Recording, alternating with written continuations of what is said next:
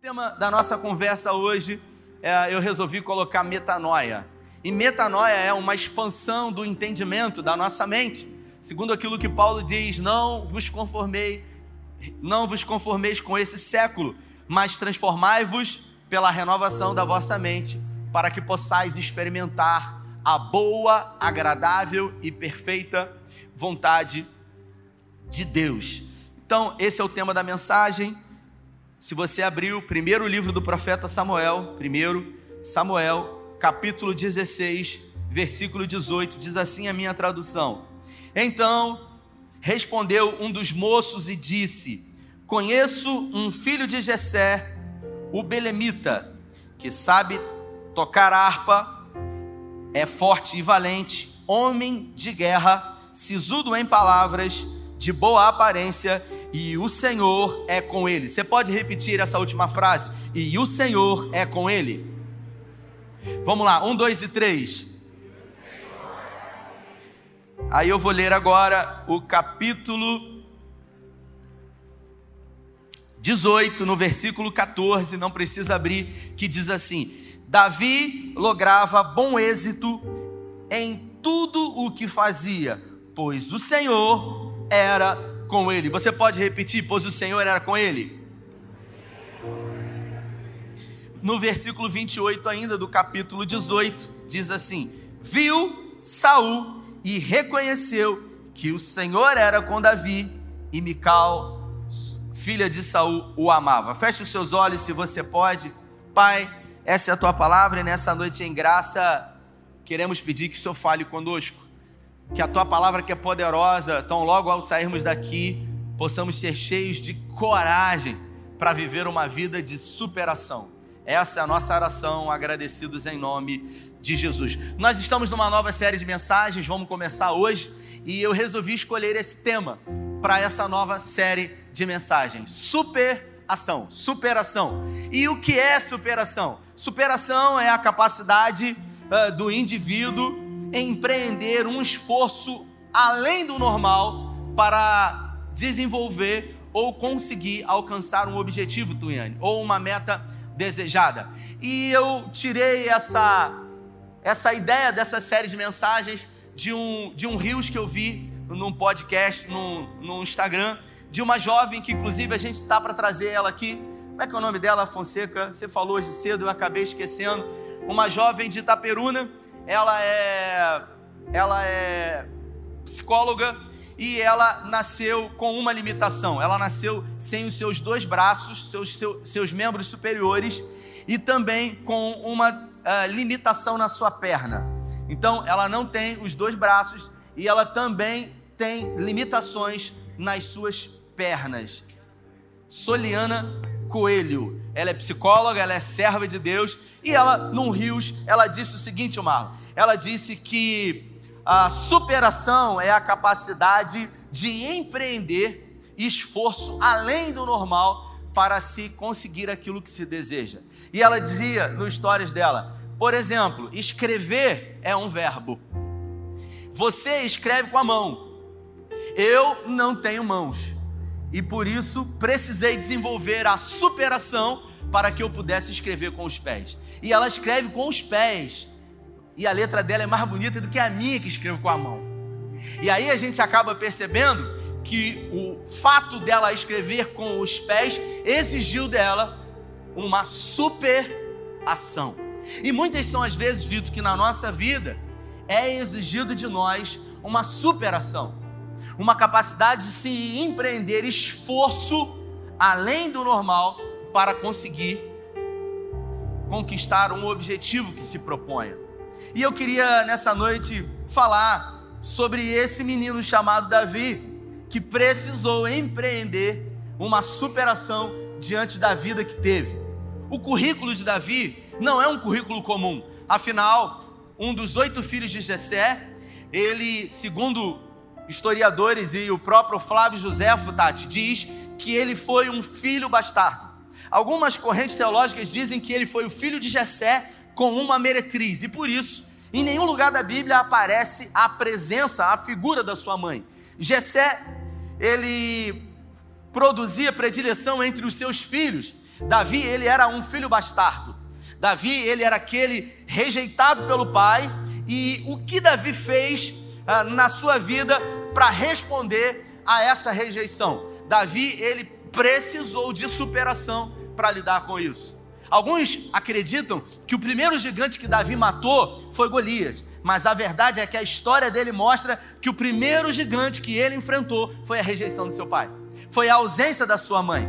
Como uma criança é capaz de lidar com isso? Porque ele tinha tudo para ser alguém rejeitado, para ser alguém rebelde, para ser alguém rebelde sem causa e alguém que iria dizer: Eu sou assim porque eu não tive mãe, porque a minha mãe é uma prostituta, assim como Jefté, que a Bíblia fala que ele era um guerreiro valente, vírgula, porém filho de uma prostituta.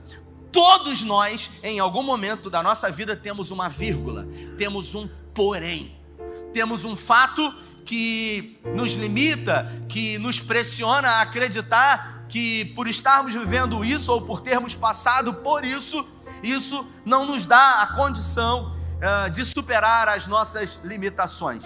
Davi, ele era um filho bastardo, alguém que era rejeitado pelo pai, alguém que era odiado pelos seus irmãos, mas ele se tornou um especialista no que ele fazia. E o que que Davi fazia? Ele pastoreava as ovelhas. Mas não era um pastor qualquer, Vitor. Ele se tornou um especialista no que ele fazia. Pergunta para quem está do seu lado assim: Você é especialista em quê? Pergunta aí. Pergunta, pergunta. Porque um dia eu trouxe essa mensagem, uma mensagem que eu disse o seguinte: O mundo, Marlon, tem problema. Todo mundo tem problema. Todo mundo tem problema. E os problemas, eles estão aí. E as pessoas elas pagam outras pessoas para resolver os seus problemas. E de acordo com o tipo de problema que você resolve, você pode ser muito bem remunerado ou não para isso. Se você resolve, Michele, um problema que todo mundo resolve, você vai ser muito mal paga para isso. Mas se você resolve um problema que pouca gente resolve, você vai ser muito bem pago para isso. Eu vou citar um exemplo. Se você precisa de alguém que faça faxina na sua casa, é comum que qualquer pessoa se predisponha a fazer faxina. Então, por isso, uma pessoa que faz faxina, ela ganha um X. Porque ela resolve um problema que, teoricamente, muita gente tem condição de resolver. O médico, por exemplo, ele resolve problema que pouca gente resolve. Por isso, ele recebe 10x, vamos colocar assim. Então, ao invés de reclamar de quanto eu ganho, eu deveria me perguntar que tipo de especialidade em resolver problema eu tenho. Porque Davi, ele possuía uma profissão comum da época, ser um pastor de ovelha, mas ele não era um pastor qualquer, ele era um especialista. Ele era um especialista em cuidar das ovelhas, e não eram muitas, eram poucas ovelhas do seu pai. E o texto revela que o currículo dele era alguém que já havia matado um leão e já havia matado um urso para defender as ovelhas do seu pai. Ele era um especialista em utilizar um instrumento da época chamado funda. E com aquele instrumento, ele matou, Mateus, um leão e ele matou um urso. E o texto diz que um dia Samuel foi à sua casa e ungiu Davi como rei. Ele tinha 17 anos de idade. E a partir daquele momento, Deus iniciou os planos na vida de Davi. Ele não sentou no trono. Demoraram-se 17 anos para que ele pudesse sentar no trono. Afinal, Deus estava preparando Davi para isso. Obviamente, os irmãos começaram a nutrir um sentimento de inveja e de ódio por Davi.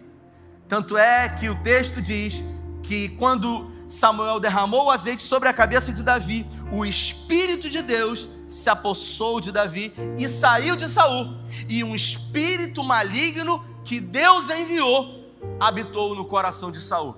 Até o momento em que falaram-se sobre alguém que poderia tocar harpa para que o espírito saísse de Saul. E o texto que eu li diz exatamente sobre isso. Eu conheço um jovem que é sisudo em palavras, tem boa aparência, é um guerreiro valente e o Senhor é com ele. Deus era com Davi. Então a gente acaba percebendo que não tem a ver com a altura, porque ele era pequeno, não tem a ver com a filiação, se era filho de gente influente, filho de gente rica. O que realmente importa na nossa vida é quem está com a gente. Rafael, mas como eu vou saber se realmente Deus está comigo? Evangelho de Mateus, no capítulo 28. As últimas palavras de Jesus, ele declara: Eis que eu estarei com você todos os dias até a consumação dos séculos. Os três irmãos de Davi estavam na peleja lá no vale de Elá, na guerra contra o filisteu chamado Golias, e o pai de Davi, Jessé, ficou muito preocupado e resolveu mandar Davi visitar para ter notícias sobre os irmãos. A Bíblia fala que Jessé tinha oito filhos. Três filhos estavam na guerra. Com Davi, quatro. Havia mais quatro filhos. Por que, que Jessé não mandou qualquer um dos outros quatro? Mandou justamente Davi, que tinha a incumbência de cuidar das poucas ovelhas do seu pai. E quando ele chega no acampamento, ele vê aquele rebuliço, e é exatamente no momento em que o Golias desce a colina. Eu estive lá no Vale de Elá e afronta o exército de Deus vivo. Para você entender, Golias descia a colina três vezes por dia, exatamente no momento em que o povo de Israel prostrava diante do seu Deus. Então, enquanto o exército de Israel se prostrava diante de Deus, Golias escarnecia do Deus da nação de Israel, dizendo: Tem algum homem aí que possa me enfrentar? E Davi, que estava ali, um franzino, um menino de 17 anos, ele resolveu perguntar o que ganharia aquele que ganhasse, que derrubasse o gigante. As pessoas que estavam ali começaram a, a, a contar para ele o que iria acontecer, e o texto diz que nesse momento, um dos seus irmãos, Eliabe, diz para ele: O que, que você está fazendo aqui? As poucas ovelhas do nosso pai, você deixou com quem? Eu conheço você, eu conheço as suas motivações, você não tem nada que estar aqui. E Davi responde algo que revela muito para nós qual era a sua relação com os seus irmãos, quando na resposta ele diz exatamente assim: O que eu fiz dessa vez? Ou seja, por muitas vezes Davi era questionado pelos seus irmãos, por muitas vezes ele era importunado: O que, que eu fiz dessa vez? Davi não havia feito nada para os irmãos o odiarem, mas ainda assim eles, eles nutriam ódio e rancor por Davi. Davi, diferente de José, não recebeu o afeto e sim o desprezo do seu pai, mas ainda assim os seus irmãos o odiavam. Tem uma história interessante, Monique, que diz que um dia um vagalume estava voando e uma cobra atentamente observou o vagalume e começou a segui-lo. E o vagalume percebeu que a cobra eh, vinha em sua direção e ele começou a subir alto em árvores. E a cobra subia em árvores atrás do vagalume. E o vagalume começou a tentar distrair a cobra. E a cobra o perseguia até o momento em que o, o vagalume ficou desesperado, parou, olhou para a cobra e disse: Por favor, eu posso te fazer uma pergunta? E a cobra disse: Sim, claro. Por acaso eu faço parte da sua cadeia alimentar? Por acaso, de alguma maneira, você tem a intenção de se alimentar de mim? E a cobra disse: Não. Então por que que você há muito tempo tem andado atrás de mim? Eu subo nas árvores, você vai atrás de mim. Eu vou para a relva, você vai atrás de mim. E a cobra disse: Porque a sua luz me incomoda. E é assim nas nossas vidas. Muitas são as vezes que aquilo que nós carregamos incomoda pessoas. E essas pessoas, de alguma forma, elas ao serem incomodadas por aquilo que nós temos e carregamos, essas pessoas elas costumam estar atentas a tudo que fazemos. Não se iluda em achar que todo mundo torce para que tudo na sua vida vá bem. Tem gente que odeia você. Tem gente que simplesmente não gosta de você sem nem mesmo conhecer você. Tem gente que torce para que você não tenha o que você tem. Tem gente que não gosta do seu cabelo e não sabe que é prancha que você faz, progressiva, e acha que é liso. E a gente acaba percebendo que nem todo mundo sabe que está do nosso lado, são pessoas que a gente pode confiar. E os próprios irmãos de Davi o odiavam. E nesse momento, Davi simplesmente fala: Eu tenho coragem. A Bíblia fala que o homem mais alto da nação de Israel nessa época era o rei Saul. O mais baixo ele batia no ombro de Saul. Saul era o mais alto. O mais baixo batia no ombro dele. Saul não teve coragem de enfrentar Golias. E todos do exército ficaram apavorados. Ninguém teve coragem. De repente, chega no ouvido de Saul que um menino de 17 anos, o pajem de arma de Saul, teria coragem de enfrentar. Agora, pense comigo, de uma forma natural, por que que Saul mandou chamar Davi e perguntou se ele realmente tinha coragem de enfrentar o gigante Golias? Porque ninguém queria enfrentá-lo.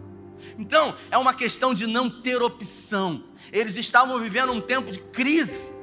Não tinha outra opção. E aí, nesse momento, convidam Davi diante de Saul. E Davi apresenta aquilo que eu costumo chamar, Flávio, de currículo. Porque simplesmente se olhasse para Davi, não teria condições de acreditar que era possível. Um menino de 17 anos, franzino, ruivo, acanhado, só que Davi apresenta um currículo. Ele diz: Eu já matei um leão que veio tentar comer as ovelhas do meu pai. Você matou como? Ele disse com essa ferramenta poderosa.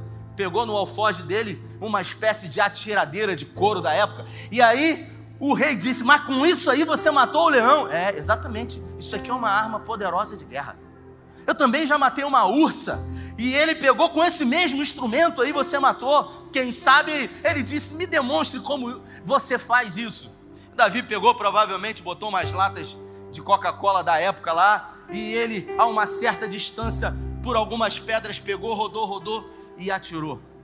E aí, os religiosos vão dizer que na peleja entre Davi e Golias, o Espírito Santo pegou a pedra e guiou a pedra. Não foi o Espírito Santo, não, querido.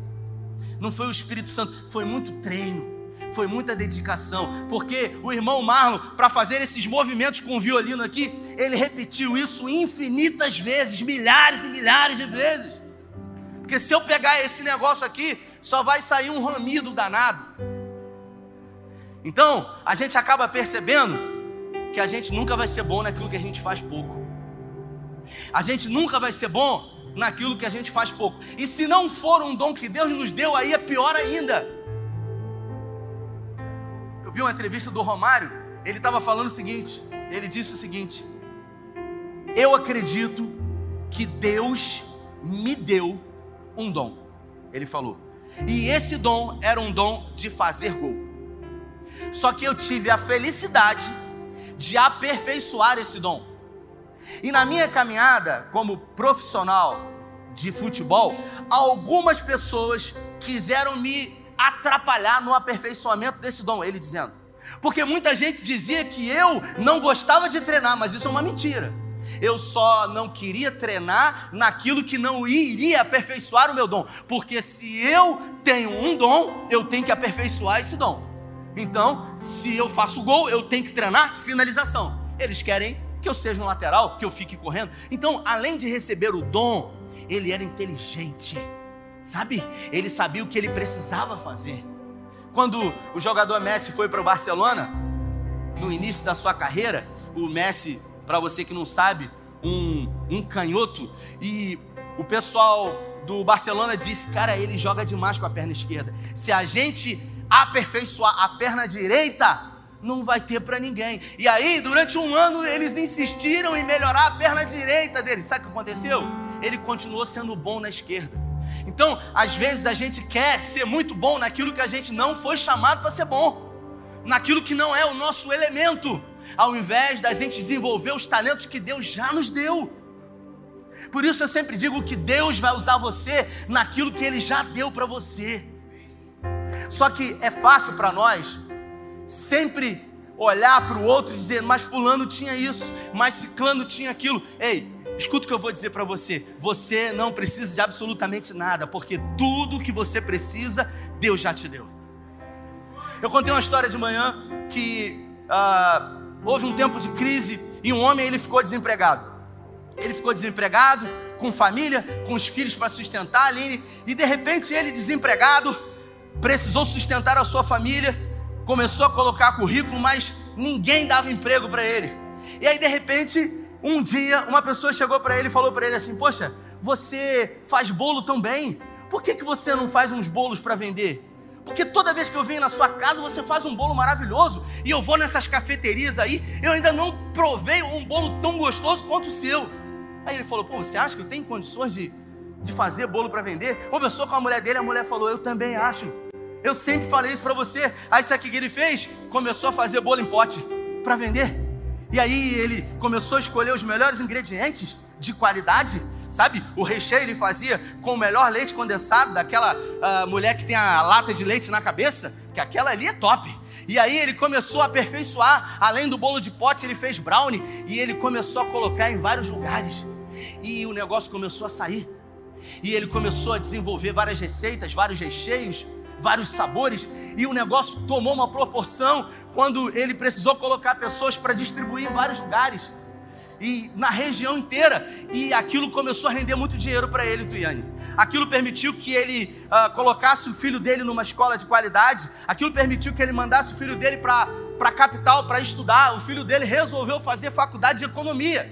O filho dele se graduou, se pós-graduou, fez doutorado em economia porque a empresa cresceu, ele tinha uma fábrica gigante, e agora o filho dele formado veio, retornou. E aí o filho dele disse para ele o seguinte: Papai, graças a Deus e ao negócio da família, eu consegui me formar. Mas olha, papai, eu estudei na melhor universidade do Brasil. Eu quero dizer para o senhor que todos os indicadores revelam que está vindo uma grande crise aí. E nós precisamos nos preparar para essa crise. O pai, obviamente, entendendo alguém que estudou, ouviu e disse para ele: Meu filho, a gente precisa fazer o que tem que ser feito, fique à vontade.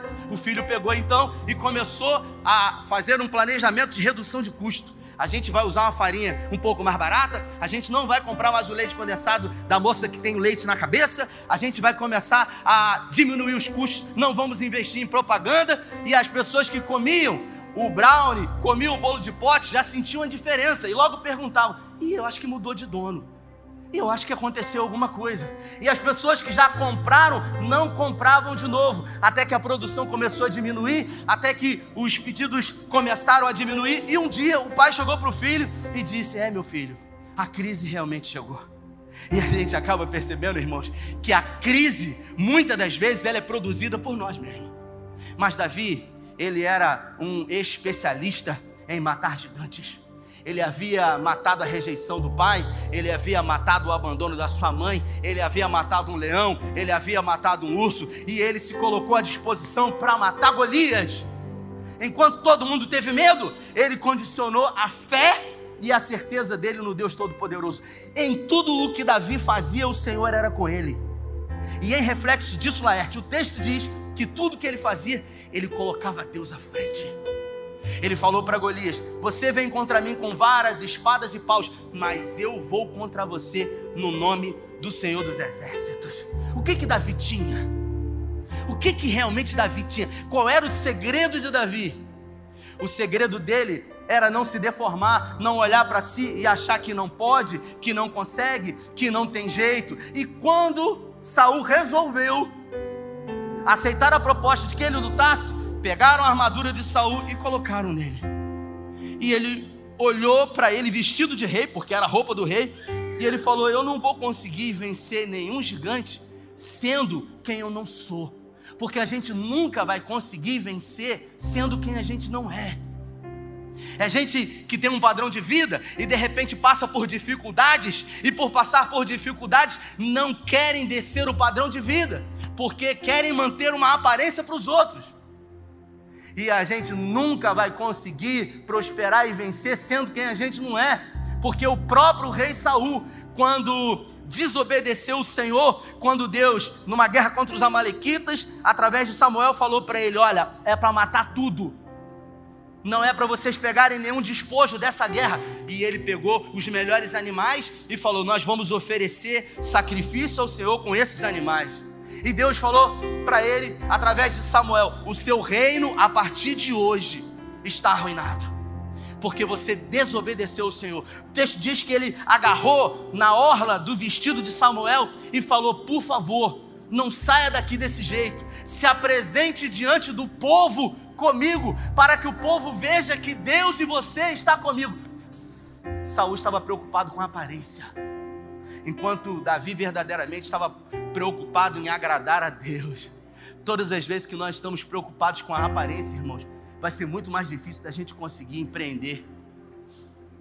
Porque eu aprendi na minha vida que dificuldade todo mundo passa. Repita comigo: dificuldade. Todo mundo passa. Você sabe quando que a gente permanece na dificuldade? Quando a gente se deforma, quando a gente deixa de ser quem a gente é, quando a gente está preocupado em mostrar para o outro aquilo que a gente não é. Quando a gente, de alguma forma, precisa de alguma coisa para reafirmar a identidade que a gente tem. Tem gente que, se colocar uma camisa sem ter um bicho pendurado, não se sente bem. Tem que ter um jacaré, tem que ter um pica-pau, tem que ter algum bicho aqui, irmãos, porque quando coloca a camisa do bicho, se sente melhor, o peito estufa. Se colocar uma camisa da Erig não é a mesma coisa. E isso é se deformar. Davi, ele vestiu a roupa do rei e ele falou: Eu não posso lutar com Golias desse jeito, porque esse não sou eu. Eu tenho que lutar com aquilo que Deus me deu. E a Bíblia fala, eu tive lá no vale de Elá, eu até dei uma pedra para você, não foi? Trouxe uma pedra de lá, de Israel, e o texto diz que ele pegou cinco pedras. E você sabe por que ele pegou cinco? O Flávio Josefo diz que Golias tinha quatro irmãos. Davi disse: Ainda que todo mundo corra, pelo menos os irmãos vão vir contra mim. Tem uma pedra para cada um ele tinha convicção, ele tinha certeza de, do que ele fazia. Ele era um especialista com a funda e também ele tinha a convicção de que o Senhor era com ele. Você é bom no que você faz? Não importa o que você faça. Eu sou bom no que eu faço, pastor. O que, que você faz? Eu reclamo. Eu acredito. Mas não é isso que se trata. Você precisa ser bom no que você faz. Tem um irmão aqui, um irmão querido que um dia eu lancei uma palavra sobre ele, e ele disse: o esposo da. Ela está até aqui na dança. Está aqui, acho que ela está lá atrás. Ela está no, nos obreiros hoje. Eu lancei uma palavra sobre ele. Eu falei, cara, se é importante para você, é importante para Deus, acredita. E depois de muitos anos ele entrou numa sala de aula e se formou, mandou uma mensagem para mim, pastor, estou de plantão no hospital de Búzios, realizei um sonho, foi possível. E eu falei, cara, não importa o que você faça, ninguém pode acreditar mais do que você porque tudo é possível aquele que crê. Agora, se eu me deformo e não acredito que é possível, por quê? Porque a minha identidade foi roubada. Sabe qual era o plano, o plano B de Davi? Fazer com que o plano A dê certo, porque não tinha plano B, tinha que dar certo. E se ele não matar, não, não tem essa opção. Tem que dar certo e vai dar certo. Ainda que você tropece na primeira vez, ainda que você escorregue na segunda vez, a Bíblia fala que o justo por sete vezes ele cairá. Mas é o justo, mas em nenhuma delas ele ficará prostrado. Ele acredita que é possível. E você que está aqui?